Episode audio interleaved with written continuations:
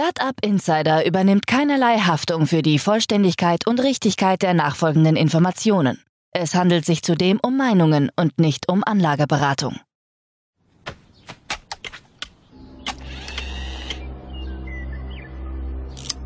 To infinity and beyond!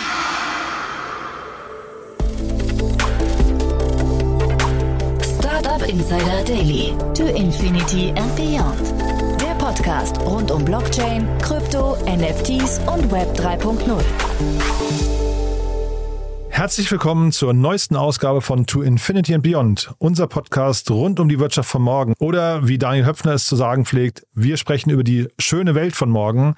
Damit gemeint sind die Themen Blockchain, Krypto, NFTs, DeFi, Metaverse und alles, was die Wirtschaft von morgen bestimmen könnte oder bestimmen wird. Und wir besprechen hier immer die wichtigsten News der Woche. Das heißt, wir machen einen Wochenrecap und das Ganze durch die Augen von drei wunderbaren Expertinnen und Experten, nämlich Romina Bungert, Kerstin, Keh Eismann und Daniel Höpfner, die sich hier immer abwechseln, lose abwechseln in verschiedenen Konstellationen. Und heute sind bei uns Romina Bungert und Kerstin Eismann und wir haben richtig coole Themen besprochen, denn es ist mal wieder viel passiert.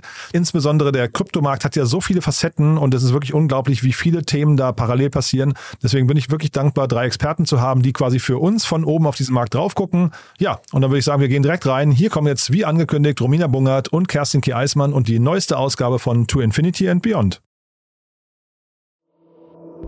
Startup Insider Daily.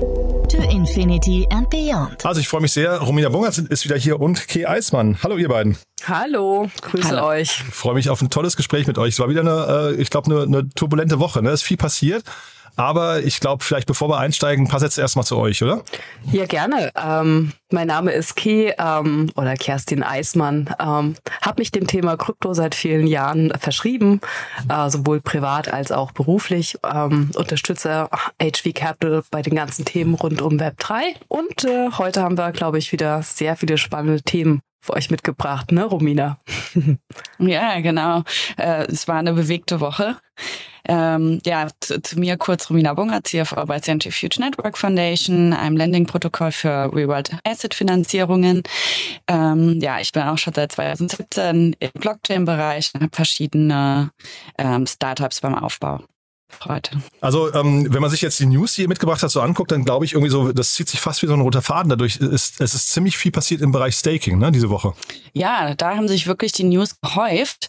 Und zwar sowohl auf der Seite, was gerade gebaut wird, aber auch im Bereich Regulatorik und viel äh, Momentum auch für verschiedene Token äh, und Aktien. Mhm. Und äh, ja, wahrscheinlich so die, die großen News, die vielleicht auch so für den gemeinen Nutzer äh, interessant sein können, ist ähm, Revolut in seiner App Staking als Service integrieren will für Ethereum, Polkadot, Tezos und Cardano als Chains. Ähm, also ein CFI-Player, der das seinen Kunden anbieten möchte. Ähm, aber genau um diese Aktivität hat sich eigentlich die Woche alles gedreht. Zum Beispiel hat Kraken eine 30 Millionen Fein von ähm, der SEC auferlegt bekommen, da sie ähm, mit dem Staking Service, den sie auch den US-Retail-Kunden anbieten, äh, vermeintlich lizenzpflichtiges Geschäft ohne Lizenz erbracht haben und müssen jetzt den Service erstmal einstellen. Also 30 Millionen Riesige Strafe. Ja. ja, und dazu haben sich natürlich dann auch Coinbase und andere ge geäußert zu dieser ganz grundsätzlichen Frage ähm, zur Dezentralisierung und auch Neutralität. Weil wenn in Amerika die großen Player ja, diese Services nicht mehr anbieten dürfen und dann quasi offshore abwandern werden, bedeutet das natürlich auch für die Netzwerke einen riesigen Impact. Mhm. Kön können Sie mal ganz kurz noch sagen, wenn ihr sagt, ge gegen fehlende Regulatorik verstoßen, ähm, welche Re Regulatorik ist das? Also ist, ist das tatsächlich also aus eurer Sicht begründet und ähm, wo steht da der Markt? Also so ein Kontext, seit Ethereum Proof of Stake, äh, zu Proof of Stake gewechselt ist, hat äh, die SDC immer mal wieder News released, dass sie sich eben Staking im Zuge ähm, oder im Kontext der Lending-Aktivitäten. Ja? Also hier geht es jetzt gar nicht direkt um Securities, sondern jeder, der quasi dann als Institutional Player im Staking-Bereich aktiv wird, hat dann eine gewisse ähm, Exposure zu lizenzpflichtigem Geschäft. Und hier werden jetzt eben die ganzen großen äh, Börsen erst als erstes angegangen. Genau. Und in dem Zuge wurde auch ähm, ja, also die, die News, dass sie prüfen, ob Ethereum eine Security dadurch äh, wäre. Die gab es auch, aber ich glaube, das ist jetzt hier gerade gar nicht die große Befürchtung. Aber es hat auf jeden Fall äh, gestern den Markt ähm, krass erschüttert, fand mhm. ich. Also als auch ähm, der CEO von Coinbase darüber getwittert hat, dass ähm, von der SSC quasi jetzt dieses Streaming, diese Gefahr ausgeht. Die ganzen Kurse sind gefallen. Ich glaube, der Coinbase Aktien Shareprice ist um 14 Prozent gefallen. Bitcoin hat's runtergezogen. Ähm, Ether Pizza ist auch ähm, 5% gefallen, aber auf der anderen Seite was natürlich auch spannend war, also die ganzen, ne, Romina hat es schon auch schon angemerkt, die ganzen Offshore ähm, Staking-Anbieter oder Liquid Staking-Anbieter wie Lido oder Rocket Pool ähm, da ist der Kurs gestiegen, einfach weil das eine typische Vermutung im Markt ist. Okay, wenn die äh, zentralen äh, Player das nicht mehr anbieten können, dann gibt es sehr wahrscheinlich äh, eine entsprechende Abwanderung ähm, zu den Open Source Protokollen, die man ja entsprechend nicht so gut auch äh, regulieren kann. ja, und also in dem Kontext, also Liquid Staking ähm, das ist, also klar haben die Tokens, weil sie ein bisschen höheren Dezentralisierungsgrad haben, weil dahinter äh, kleine Kollektive von Validatoren stehen, ähm, mehr Momentum. Also der Coinbase CEO hat sich da vielleicht auch ein bisschen ins eigene Fleisch geschnitten mit mhm. seiner PR-wirksamen äh, Aktion. Aber äh, grundsätzlich mit dieser politischen Debatte, die er da angestoßen hat, hat er natürlich recht. Denn diese Netzwerke, die besichert werden müssen, ist ja so die große Mission, wirklich credibly neutral Technologie auf aufzubauen und es gibt eine riesige Bewegung zu, also Decentralized Validator Technology und auch At-Home Staking, also ähm, Solo-Staking ist ein riesiges Thema. Ähm, äh, also ich glaube, es wird dieses Jahr werden diese Tokens bestimmt noch viel Bewegung und Momentum erfahren. Spannend fand ich zum Beispiel auch dieser neue Diversified Staked ETH ähm, Index, dieses Indexprodukt von Index Coop, das sie aufgelegt haben, das dann zum Beispiel Lido, Rocket Pool und noch einen dritten Anbieter abbildet. Also es gibt, man könnte sagen, die der Wunsch nach mehr Dezentralisierung im mhm. Bereich Staking könnte jetzt von der Community selbst irgendwie erwirkt werden. Hm. Also so habe ich so ein ja, bisschen. Ja, genau. Das war ja letztes Jahr schon so die große Befürchtung, dass es, ähm, dass wir Bedrohungen haben, die quasi vor allem im Ethereum-Bereich zu wenig Dezentralisierung resultieren. Mhm. Also zum Beispiel auch Lido wird eigentlich auch kritisch beäugelt, da sie ja fast ein Viertel aller Staked ETH über Lido gestaked werden, aber dann doch wieder bei relativ zentralen Playern. Aber auch MEV-Themen werden mittlerweile in Open Source gegeben. Also alles Open Source und dezentral, um das Netzwerk zu bestärken. Das sind eigentlich so die großen Bewegungen. Da hatten wir ja auch diese riesige Finanzierungsrunde von, von Flashbots äh, in einer der vergangenen Folgen mhm. erwähnt. Und da gab es jetzt auch noch eine weitere Mega-Finanzierungsrunde, die äh, announced wurde. Und zwar von dem Restaking-Protokoll Eigenlayer. Äh, die wollen auch 50 Millionen raisen auf einer sagenhaften Bewertung von äh, 500 Millionen Dollar. Mhm. Ja, Wahnsinn. Aber das heißt insgesamt, also wenn man das so anguckt, äh, das, das klingt ja so ein bisschen so Coinbase gegen die SEC und so weiter, also dass ähm, irgendwie da schon irgendwie viel diskutiert wird. Ist das so Teil eines ähm, nochmal eines Erwachsenwerdens der, der Branche oder ist das eher etwas, wo ihr das Gefühl habt, die Branche wird eigentlich eingeengt? Ich, ja, ich glaube, dass die Branche davon unglaublich ähm, profitiert, da sie jetzt noch mehr hm, quasi Druck haben, noch weiter in die Dezentralisierung und Open Source sich zu bewegen, was extrem stärkend ist für, für diese ganze Infrastruktur. Mhm. Es ist eigentlich ein ziemlich politischer Kampf gegen die ähm, Arbeit der ähm, Finanzaufsichten, die ja mhm. auch an, gerade bei den CFI-Playern oder bei Akteuren wie Wirecard eben ja ihre Mandate nicht ausreichend erfüllt haben. Ja? Also es mhm. sind oft auch politisch motivierte Bewegungen hier am Markt. Mhm. Da ist der Name Revolut irgendwie mit aufgetaucht. Die, die habe ich in dem Ort, in dem ganzen Kontext überhaupt nicht verorten können. Was, was ist, äh, wie passen die da rein? Äh, ja, Revolut mit dem Staking-Angebot. Ähm, will, wird dann natürlich auch eigene Nodes aufsetzen müssen, also für die Kunden dieses Staking auch betreiben. Das heißt, sie müssen eigentlich auch noch viel weiter jetzt in die Blockchain integrieren, als wenn mhm. sie nur Crypto Assets, also sie haben ja vorher repräsent, wie sagt man, ähm, also es waren nicht direkt Crypto Assets, sondern nur ähm, Replika-Tokens quasi in ihrer, in ihrer Wallet angeboten, Aha. aber sie scheint da jetzt noch tiefer zu integrieren. Ja, weil jetzt, wir hatten ja gerade den Fall des N26 äh, mit, mit Panda, glaube ich, zusammen, ne? Ähm, haben die ja jetzt irgendwie äh, auch das Crypto-Trading zumindest angeboten. Aber das klingt so, als wäre jetzt ja. hier, weil man vergleicht die beiden ja immer, Revolut und N26, so was die Entwicklung angeht. Äh, das klingt so, als wäre Revolut hier einen Schritt weiter, ne? Ja, auf jeden Fall ein bisschen tiefer ähm, dann aktiv in ja, also die sind Mehr als ein äh, Trading mal, ein Schritt, genau, sie sind quasi End, äh, Number 26 wird wahrscheinlich diesen Schritt von der Neobank Revolut auch in den nächsten Monaten machen, aber hier war Revolut tatsächlich irgendwie einen Schritt Schritt schneller. Ähm, was ich auch sehr sehr spannend finde, ist zu sagen, generell möchten wir das Thema Staking auch unseren Kunden ermöglichen. Und das hatte ich auch gelesen, dass Kraken jetzt sagt, okay, alle US-amerikanischen äh, Kunden dürfen das Staking nicht mehr nutzen nutzen, aber sie wollen ähm, der restlichen Kundenschar eigentlich weiterhin dieses Feature anbieten. Also deswegen äh, voll, voll gut, was Romina meinte, sehr politisch. Ähm, ob man das in den USA auch wirklich will, also diese, was Gary Gensler da gerade macht von der SSC, könnte ich mir schon vorstellen, dass jetzt schon auch die, sagen wir, die ganze Krypto-Fintech-Branche ähm, auf den Plan gerufen wird und zu sagt, hey, ähm, was passiert denn hier? Wir können nicht Innovation komplett abschneiden. Mhm. Und ich hatte in einem in einer Telegram-Gruppe gestern noch so irgendwie um vier Uhr nachts gelesen von Lobster DAO, glaube ich, dass ähm, da gemutmaßt wurde, ob ähm, Brian Armstrong nicht jetzt äh, auch Gary Gensler verklagen wird. Aha. Ist ja spannend. Ja, zeitgleich, ich habe irgendwie auch gewisse Sympathien für die Finanzaufsichten gerade oder zumindest Verständnis, weil es ist mhm. ja so viel so viel schief gelaufen. Ne? Ich glaube, man, man würde jetzt, wenn, wenn die jetzt nicht reagieren, würden sich wahrscheinlich, und, und es geht wieder was schief, würden sich wahrscheinlich alle hinterher fragen, wie kann das denn passieren? Also ich glaube, so ein bisschen muss man wahrscheinlich auch den nachsehen können, dass es jetzt vielleicht mehr involvieren. Ne? Ja, wahrscheinlich ja. aus der Perspektive für, aus dem Verbraucherschutz äh, und, und Unternehmenmandat ist es ja genau ihr Auftrag, ja, genau. ähm, zu kontrollieren. Ja. Ich glaube aber die Frage, wie dann diese Aktivitäten reguliert werden. Mhm.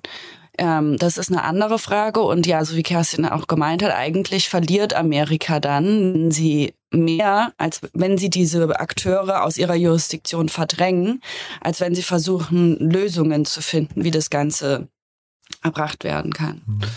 Ja. Ist wahrscheinlich ein schmaler Grad, ne? Wie gesagt, ich, ich, also ich wollte es auch gar nicht verteidigen. Ich wollte nur sagen, man muss es wahrscheinlich so ein bisschen verstehen vor dem Kontext von 2022, wo ja wirklich extrem viel schiefgelaufen ist. Ja, ich glaube, was gerade so ein, also was ich beobachte, was so die Essenz dieser Fragen gerade sind, ist, wie viel ähm, wird anerkannt, dass ähm, also Dezentralisierung auf der Layer One, dass die nicht reguliert wird, aber eben was darauf gebaut wird und Interfaces, also alle, die Zugang geben, ähm, dann KYC, AML-Pflicht etc. Also das ist, glaube ich, so diese philosophische Frage, wo noch keine Einigung besteht. Mhm. Das ist einfach, wo, wo setzt die Regulierung wirklich an? Mhm. Und wo geht es auch um die Frage, ähm, wird hier nicht eigentlich einfach nur ein Netzwerk sicher gemacht durch das Staking? Ähm, was ja an für sich auch eine super Sache ist. Und wo findet ein Finanzprodukt äh, statt? Und ähm, vielleicht an der Stelle auch nochmal für unsere Zuhörer, es ist ja auch äh, etwas sehr Positives passiert, auch in der Ethereum-Community, dass ähm, diese Woche die Testsimulation des bevorstehenden Shanghai-Upgrades erfolgreich absolviert wurde also von diesem äh, Staking-Update, von dem wir schon, ich glaube jetzt schon zum zweiten Mal oder so sprechen, ähm, dass Nutzer äh, ab März dann auch in der Lage sind, ihre Ether wieder zu unstaken. Und aktuell können die ihre Ether ja nicht abheben. Also die sind quasi ja einfach gestaked. Ähm, also hier geht es auch voran. Die ersten Tests sind super äh, erfolgreich durchgelaufen. Und da können wir uns dann freuen auf das sogenannte Shanghai-Update im, ich weiß es nicht, Anfang März, Mitte März, wie wir, wie wir es sehen. Mhm. Genau, jetzt habt ihr gerade schon von der Ethereum-Community äh, gesprochen. Bei der Bitcoin-Community hat sich aber auch ein bisschen was getan. Zumindest habe ich da ein paar Diskussionen gesehen, äh, über die wir, glaube ich, auch sprechen wollen.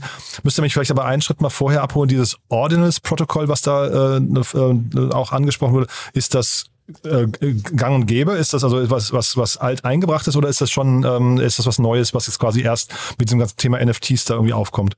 Also ich glaube, bei, äh, bei der Implementierung dieser Ordinals-Idee, ähm, die gab es auch schon länger im GitHub Repository. Mhm. Ähm, die wurde jetzt nur endlich auch wirklich umgesetzt, dass du in der Lage bist, wirklich ähm, in der Bitcoin-Blockchain ähm, Daten zu hinterlegen. Also jetzt ist es quasi durchgebrochen. Und äh, was man ja eigentlich nicht zusammenkriegt auf einen Nenner. Also Themen wie NFTs und Bitcoin, irgendwie passt das ja nicht zusammen. Genau. Also du hast ja immer so, die, die, die Story ist ja Bitcoin mit seinen sieben ähm, Transaktionen pro Sekunde ist viel zu langsam und du brauchst ja eigentlich dann auch wieder Second-Layer-Lösungen für die Schnelligkeit. Ähm, aber ähm, also diese dieses generelle Ding, dass man diskutiert, okay, kann man nicht trotzdem auch ähm, das Bitcoin-Protokoll nutzen, um ähm, Daten zu erinnern, die gibt's aber auch schon sehr lange. Ich glaube, die, die Diskussion gibt schon zehn Jahre und jetzt äh, hat man es tatsächlich gemacht. Es gibt die ersten NFTs auf der Bitcoin-Blockchain. Das ist sehr schwierig, sehr schwierig, die auch überhaupt zu kaufen, weil es gibt keine richtigen äh, Marktplätze. Also wahrscheinlich passiert das alles so ein bisschen auch OTC. Ähm, aber ähm, die, das, das Wachstum ist also absurd. Also die stehen jetzt schon zu also was ich noch sagen wollte, es gibt jetzt irgendwie auch wieder eine Crypto-Punk-Kollektion, so wie die, ihr wisst ja, die hatten wir als Beziehung. Ja, ja. Und da kostet ein Ordinal Punk schon ähm, ähm, 10 Bitcoin oder sowas. Also das ist Wahnsinn, was hier wieder, das ist ein reines Spekulationsobjekt auf, äh, nach meiner Meinung nach. Aber das die Vorbote, Community, oder jetzt auch dann ja. wieder, ne? Ein Vorbote für eine ganze Bubble wahrscheinlich, ja. oh je. Wirklich, ja, ja, Aber ich glaube, so die Community war gar nicht so extrem excited, sondern eher so, im, also in der Ethereum-Community wurde es wahrscheinlich eher als so ein bisschen verzweifelte Aktion der Bitcoin-Community verstanden mit den NFTs, dass das nur belächelt wurde, weil so wie Kerstin ja beschrieben hat, dass für diese Chain vielleicht nicht so viel Sinn macht. Ähm, aber was auch noch interessant war, dass diese, äh, diese eine schlafende Wallet quasi aufgewacht ist, die ähm, Bitcoin im Wert von 10 Millionen Dollar liquidiert hat. Habt ihr das gesehen? Die über zehn Jahre jetzt nicht aktiv war die hat zum Preis, als Bitcoin bei 8 Dollar war, wurde die aufgesetzt, also so eine der sehr frühen Bitcoin-Wallets und die werden von verschiedenen Services so gescreent. Und, und da war auch die Frage, was bedeutet das denn, wenn so eine früher Contributor oder Akteur das, die kompletten Coins verkauft bei 23.000, ja, es ist ein dann hat die Person ja keine Conviction mehr auf Bitcoin. Mhm. Naja, oder es gibt ja immer wieder diese Leute, die irgendwie einen Schlüssel verloren haben oder sowas, ne? die dann irgendwie ganze Müllhalden durchsuchen nach ihren Wallets und sowas. Also vielleicht hat auch äh, jemand aber was ja, gefunden. Ne? Wenn, ja. du, wenn dir das passieren würde, Jan, würdest du halten oder verkaufen? Wie Uff, siehst du Bitcoin? Ich glaube, ich wäre so dankbar, dass, also dass ich hätte ja wahrscheinlich zehn traumatisierte Jahre hinter mir. Ne? Ich wäre, glaube ich, dankbar, wenn ich es hätte dann hinterher. Ja? ja? Also schwer zu sagen. Aber spannend, ja, aber es ist schon gesehen, äh, ein Glaubenskrieg jetzt mhm. äh, so ein bisschen entstanden. Die einen, die sagen, äh, das ist überhaupt nicht das Ziel von Bitcoin, das zu tun, auch gerade weil ich glaube, erste Pornobilder sind dann auch als NFT aufgetaucht und man findet das ganz entsetzlich. Und ähm, auf der anderen Seite gibt es einige, die sagen, naja, jetzt sehen wir plötzlich doch, dass es möglich ist, zusätzliche Daten ähm, zu speichern. Ich glaube auch auf so einer ähnlichen Roll-up-Mechanik wie bei Ethereum, äh, bei meinen Layer 2s. Und äh, dass man mit diesen neuen Anwendungsfällen vielleicht Bitcoin auch als Blockchain für weitere Use Cases neben dem neben der reinen Zahlfunktion etablieren kann. Also es, einige sagen, es hat, hat auch Vorteile, die Diskussion endlich zu öffnen. Hm. Aber gibt es denn nicht eigentlich für jeden Use Case eigentlich mittlerweile eine, eine, gute Blockchain? Ist dann hat, hat Bitcoin eine Chance, hier noch reinzukommen, oder ist das hinterher nur die, sagen wir, die große Verbreitung und, und Etablierung von, von, Block, äh, von der Bitcoin-Blockchain? Ja, das ist schon auch ein fairer Punkt von dir. Ich meine, ähm, das Iseum-Ökosystem mit seinen Entwicklern, ähm, die arbeiten sich ja seit Jahren an den wesentlichen Skalierungslösungen auch ab mhm. und sind super aufgestellt. Ähm, und die Dev-Community von Bitcoin, ich weiß nicht, wie die sich überhaupt sozusagen sortieren. Mhm. Ich glaube auch nicht, dass sich Bitcoin jetzt als äh, neue Use Case äh, ähm, Plattform etablieren wird. Hm. Ja. Okay, dann lass uns nochmal zum nächsten Thema gehen. Ähm, Uniswap-Abstimmung. Da müsst ihr mich, glaube ich, erst noch abholen. Was heißt denn das überhaupt? Ne? Auf jeden Fall, äh, also das, das klingt so, als hätte eine Community sich gegen Abstimm äh, gegen irgendwie quasi die Umsetzung von neuen, weiß nicht, Innovationen gewehrt. Ist das, ist das richtig zusammengefasst oder habe ich es falsch verstanden? Äh, ja, also die diese DeFi-Politics sind natürlich äh, gerade ein großes Thema und ja, da hat sich tatsächlich die Community gegen eine Kooper also eine Kooperation quasi entschieden. Da, konkret ging es darum, dass äh, Uniswap äh, V3 auf äh, der Binance Chain auch deployed werden sollte. Ähm, und dann haben verschiedene große Tokenholder ähm, zum Teil haben die ihre Tokens auch delegiert für diese Governance-Event, aber zum Beispiel A16Z, ultimativ, ähm, deren Token wurden genutzt, um diese mit, um diese Entscheidung mit zu blockieren. Also es können ja manchmal dann Zünglein an der Waage sein, wenn man ein Coinbase bei INS zum Beispiel hatte oder A16Z jetzt bei Uniswap, die dann wirklich äh, in den DAOs, und Uniswap ist ja eine voll dezentrale DAO, bei der alles ausschließlich über diese On-Chain Governance Events entschieden wird, die einfach blockieren können. Mhm. Das heißt, ja. A16Z tauchen hier auch nur als quasi als Stakeholder auf, aber nicht als jemand, weil das würde ja dem, dem Prinzip der DAO eigentlich äh, entgegenlaufen, ne? wenn plötzlich irgendwie jemand da äh, im Driver Seat wäre und dann irgendwie, ähm, weiß ich. Ähm, das ist genau das Problem. Ja. Genauso wie bei Lido und Ethereum mit A16Z, die ähm, massiv äh, Tokens an diesen Projekten halten. Mhm. Die halten 15 mhm. Millionen Juni. Äh, und das, also, äh, das entspricht nach dem aktuellen Kurs, glaube ich, 100 Millionen. Also sie sind quasi als in Anführungsstrichen Gesellschaft da, haben die wahnsinnigen äh, Mitspracherecht, Entscheidungen mit zu beeinflussen. Und ähm, im Endeffekt ging es ihnen ja auch gar nicht darum, also sie haben nichts dagegen, dass die Binance äh, Chain auch äh, von Uniswap quasi integriert ist. Es ging ihnen eher um die, äh, die Bridge, also die Brücke, die quasi das Swappen erlaubt. Und ähm, da ist es nämlich so, dass ähm, äh, die, die, die Bridge, die jetzt quasi von der Community auch vorgeschlagen wurde, Wormhole, ist nicht in ihrem Sinne, weil die liegen nicht in ihrem Startup-Portfolio. Die haben eine andere Bridge. Statt, äh, statt der Wormhole Bridge äh, schlagen sie vor, Layer Zero zu verwenden, weil die liegen auch in ihrem Startup-Portfolio. Und das an der Stelle ist es, ähm, das ist ähm, ein, ähm, finde ich schon, geht in Richtung von Machtmissbrauch. Das ist No-Go eigentlich der Community, ja. ne? oder? Naja, gut, aber das ist ja Interessensvertretung auch, wenn wir uns an, also Aktiengesellschaftsversammlungen äh, anschauen. Da können die Leute ja mit ihren Aktien gar nicht so genau sich einbringen. Sie können zwar abstimmen, aber hier wird ja wirklich jetzt äh, Einblick gegeben in diese Hintergründe, weil auch kommentiert wird und äh, politische Positionen erläutert werden und die so dann auch die Delegations ja stattfinden. Also ganz neue Möglichkeiten im Bereich Governance durch äh, Blockchain an der Stelle.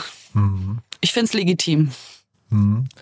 Okay, ja, ich kann es zu wenig beurteilen, aber es äh, kann natürlich dazu kommen, also wenn man jetzt dann, äh, so wie Ketas gerade gesagt hat, wenn, wenn man so die eigenen quasi Interessen im Mittelpunkt stellt und auch dadurch die eigenen Beteiligungen fördern möchte, kann es natürlich auch hinterher zu Irrationalitäten führen, ne? Ja gut, aber bei, auch Wormhole ist ein umstrittener Akteur. Die hatten okay. einer den, der mhm. großen Hacks von, äh, das war die Solana Bridge damals zu Ethereum. Ähm, der war auch massiv, dieser Hack. Ja, mhm. Also ich glaube, es ist eine wichtige Debatte. Was die richtige Antwort ist, das muss dann die Community entscheiden. Mhm. Aber dass sie differenziert, also dass sie da wirklich, wenn die Abstimmung noch nicht reif genug ist, dagegen entscheiden, äh, finde ich prinzipiell gesund für die DAO.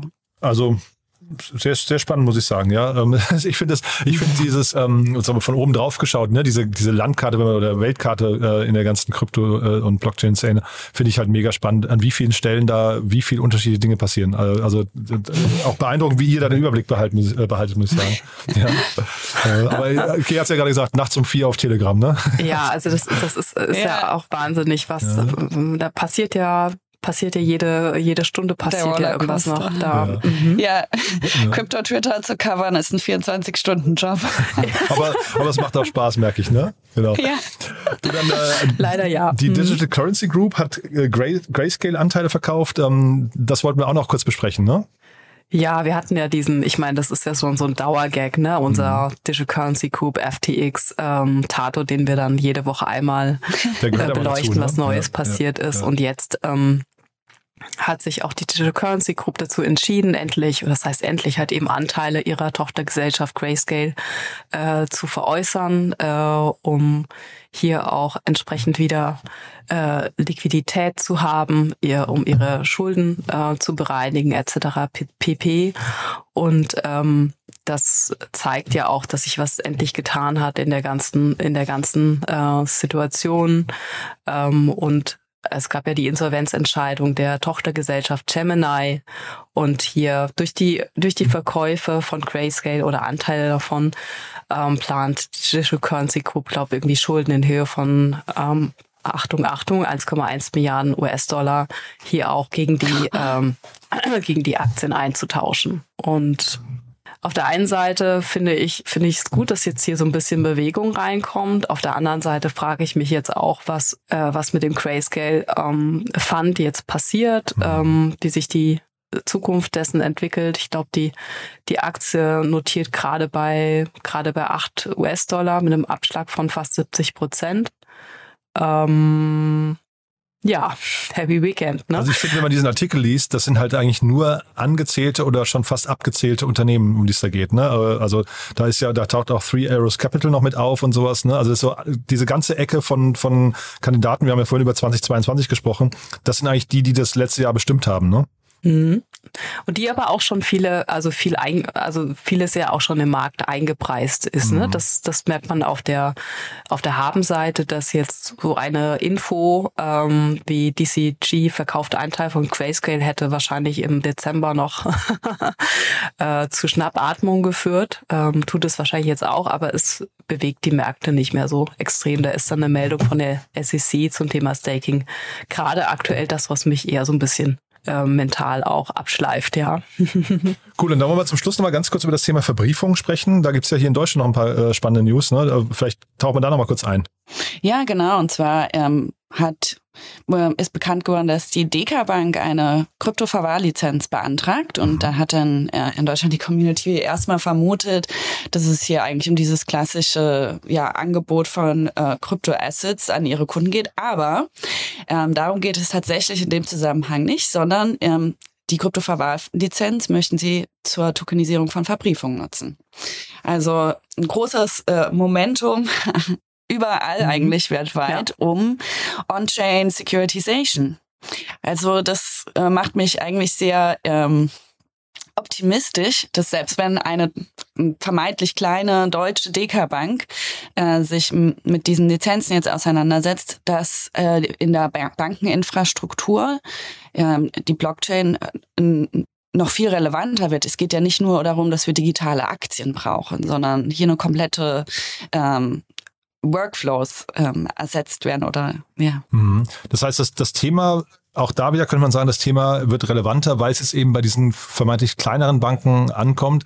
Zeitgleich muss das jede Bank irgendwie können aus deiner Sicht? Ist das so quasi so eine, so eine Standard? Also wir haben ja vorhin auch über Revolut gesprochen, ähm, die, die da jetzt sehr aktiv sind. Müssen diese ganzen Banken jetzt sich, sich irgendwie so aufstellen, dass, weil, weil, die, weil die Nutzer das anfragen oder, oder ist das eher so, ja. da gibt's halt im, im Vorstand irgendwie so einen Krypto-Begeisterten, der mal sagt, äh, wir müssen damit machen? Nee, für die, für die Banken ist es schon extrem relevant. Wir haben ja, also neulich wurde ja auch erwähnt, dass äh, Goldman Sachs auch zu diesem Thema ein Projekt, die Digital Asset Plattform gelauncht hat.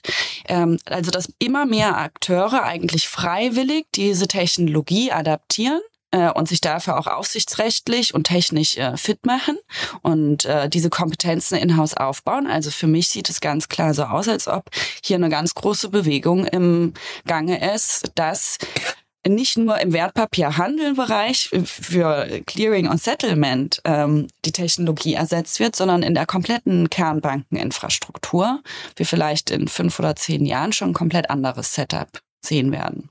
Mhm. Ja, Und wir sehen ja auch immer, also nicht nur die kleinen Banken, sondern auch, äh, ich glaube, da kam ja auch noch was durch den Äther letzte Woche, dass die Deutsche Bank befindet sich, glaube ich, auch in Gesprächen über eine Beteiligung mit zwei Kryptounternehmen.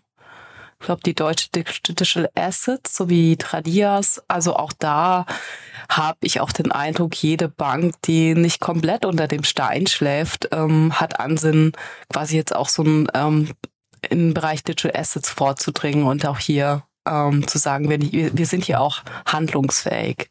Mhm. Ja. ja, es gab auch schon unglaublich viele Projekte ähm, auf der also auf verschiedensten Blockchains, die versucht haben, äh, in diesem Bereich Projekte zu launchen, also Tokenisierung von Assets mit unterschiedlichsten regulatorischen Strukturen oder ähm, ja, Token, verschiedene Arten, wie die Tokens strukturiert werden. Ähm, da gab es schon viele Versuche, sind auch extrem viele gescheitert und unter anderem auch, glaube ich, wegen dieser Frage, wie wird das Ganze eigentlich reguliert? Ähm, wie, wie sehr wird die, die dezentrale Layer One äh, als dezentral anerkannt? Äh, ich, zum Beispiel Avalanche, äh, da gab es auch jetzt ein neues Projekt, die äh, so ein bisschen mehr annehmen, dass die Regulierung auf der Layer One ankommt.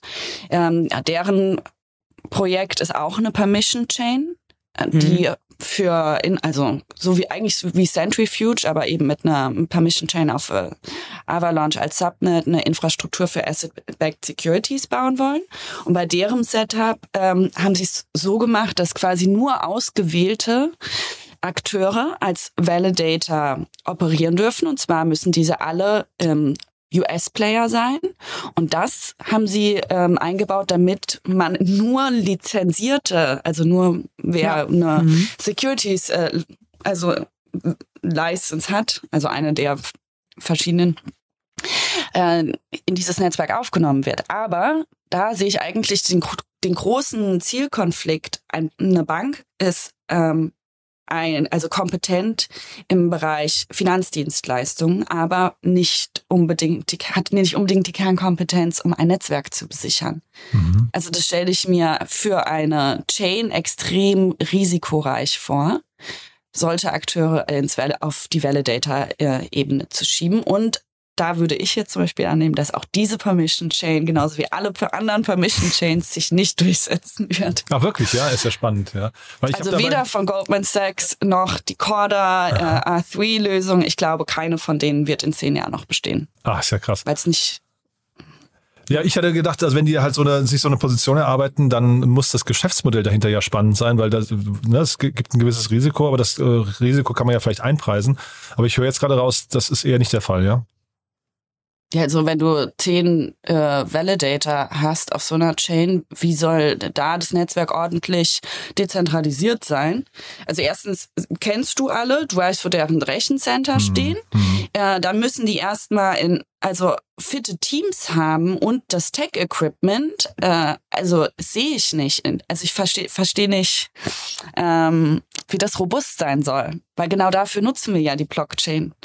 Und nicht nur als Glorified Database. okay. Ja, ja, das, ähm, ich denke auch, das äh, wird wahrscheinlich äh, die Generation, also die Generation nach mir dann auch verstehen, dass es, wenn über das, es spricht ja irgendwie auch keiner darüber, dass unsere E-Mail-Protokolle alle Open Source sind, ne? Also die mhm. Internetprotokolle, die wir aktuell nutzen, werden ja auch nicht von irgendjemanden ähm, sozusagen äh, maintained und gehostet. Ähm, aber da, das ist so der, ist immer so der, der Pink Elephant in the Room, darüber spricht keiner. Und das heißt, der Begriff, der Überbegriff hier sind Permission Chains oder wie, wie nennt sich der Überbegriff dafür? Ja, eigentlich schon. Ja? Es ist, äh, in der Essenz ist es eine Permission Chain mit wenigen Playern, mhm. Äh, die du alle kennst, also 10, 12 ähm, Kollegen, die da ihre Nodes laufen haben und dann hast du halt einfach auch viel größere Angriffssektoren, äh, wie in einem komplett dezentralen System. Also das ist so ein bisschen Fake-Blockchain, ähm, wahrscheinlich eher der, der internen, man möchte sich da nicht anders irgendwie positionieren mhm. und ich wollte auch noch sagen, also wir sehen auch jetzt als ähm, im Bereich Venture Capital, wir sehen ganz, ganz viele Startups, die sich auch um den ganzen Bereich Tokenisierung von Yield World Assets bemühen. Ähm, das geht sogar in Richtung auch äh, von, von Künstlern, die Musik rausgeben, von etablierten Künstlern, die sagen, wir verbriefen unsere Musik oder wir nehmen das als Collateral. Ähm, Finde ich ganz spannend. Also umso mehr Zuhörer du hast, umso mehr steigt quasi dein, sag mal, dein Schufa-Scoring und dann bekommst du darauf quasi auch fest verzinste Kredite. Also passiert viel. Und da werden wir, und du bist ja, ja Ramona, da ganz, äh, Romir, ganz tief drin, da werden wir, denke ich, äh, vieles sehen dieses Jahr. Ja, da könnten wir auch noch stundenlang drüber sprechen. Also, ja, was du gerade gesagt hast. Ja. mal machen, ne? Ja. müssen wir mal fortsetzen. Weil das ist ja echt ein spannendes Thema. Also zum einen klang das ist gerade so, was ihr beschrieben habt, wenn da irgendwie so ein ganzer Markt von zehn äh, Akteuren, die sich untereinander kennen, irgendwie dominiert wird. Das ist ja wahrscheinlich schon fast so ein Antitrust-Thema auch irgendwann, ne? Dass man da irgendwie so, so kartellrechtlich drauf gucken muss, äh, weil das kann ja dann sehr schnell zu so Hinter Hinterzimmerabsprachen kommen. Und zeitgleich wäre damit verbunden die Frage, ob diese Permission Chains, ob das ein Thema ist, wo es dieses Jahr schon mit dem Sterben beginnt oder du hast vorhin gesagt in zehn Jahren, äh, Romina, aber warum soll das zehn Jahre dauern? Mm, ja, die kriegen ja erstmal Wagniskapital und das müssen die ausgeben. Ganz okay. schnell. okay. Also wenn jemand dran glaubt, äh, wird, das noch, okay. wird das noch existieren. Ja, es gab jetzt schon so viele Projekte, die es versucht haben. Ich glaube, es werden auch immer wieder welche es versuchen. Mhm. Und ich glaube, das ist auch wichtig für die Innovation, dass man auch diese Experimente hat. Sonst kann man nicht dazulernen in der Industrie. Mhm. Gut. Also ja. würde ich sagen, bleiben wir echt dran, ne? weil es ist ein spannendes Thema und das, ich fand, es war jetzt eine steile These, Romina. Also ich weiß nicht, ob es den Podcast hier noch in zehn Jahren gibt, aber da müssen wir auf jeden Fall müssen wir uns, müssen wir uns ein Kreuzchen im Kalender machen. Mark my words. Ja, genau. Ja. Sehr, sehr cool. Ja, das war also eine spannende Woche und eine spannende Sendung, finde ich. Haben wir wirklich äh, viel gecovert. Dank euch beiden. Haben wir was Wichtiges vergessen? Aber wir könnten natürlich immer mehr erzählen, aber machen wir für heute mal Schluss, oder? Cool. Ja, also ich, ich glaube, es war ein schöner Bogen. Dann würde ich sagen, ich freue mich aufs nächste Mal. Danke dir. Ja, bis zum nächsten Mal. Ja, bis dann. Tschüss. Tschüss. Bis bald. Tschüss. Startup Insider Daily to Infinity and Beyond. Der Expertendialog mit Daniel Höpfner und Kerstin Eismann rund ums Thema Krypto, Blockchain und Web 3.0. Ja, das war To Infinity and Beyond für diese Woche. Das war der Rückblick auf die wichtigsten Themen rund um Krypto, Blockchain, DeFi, NFTs, Metaverse und alles, was die Wirtschaftswelt von morgen tangieren könnte.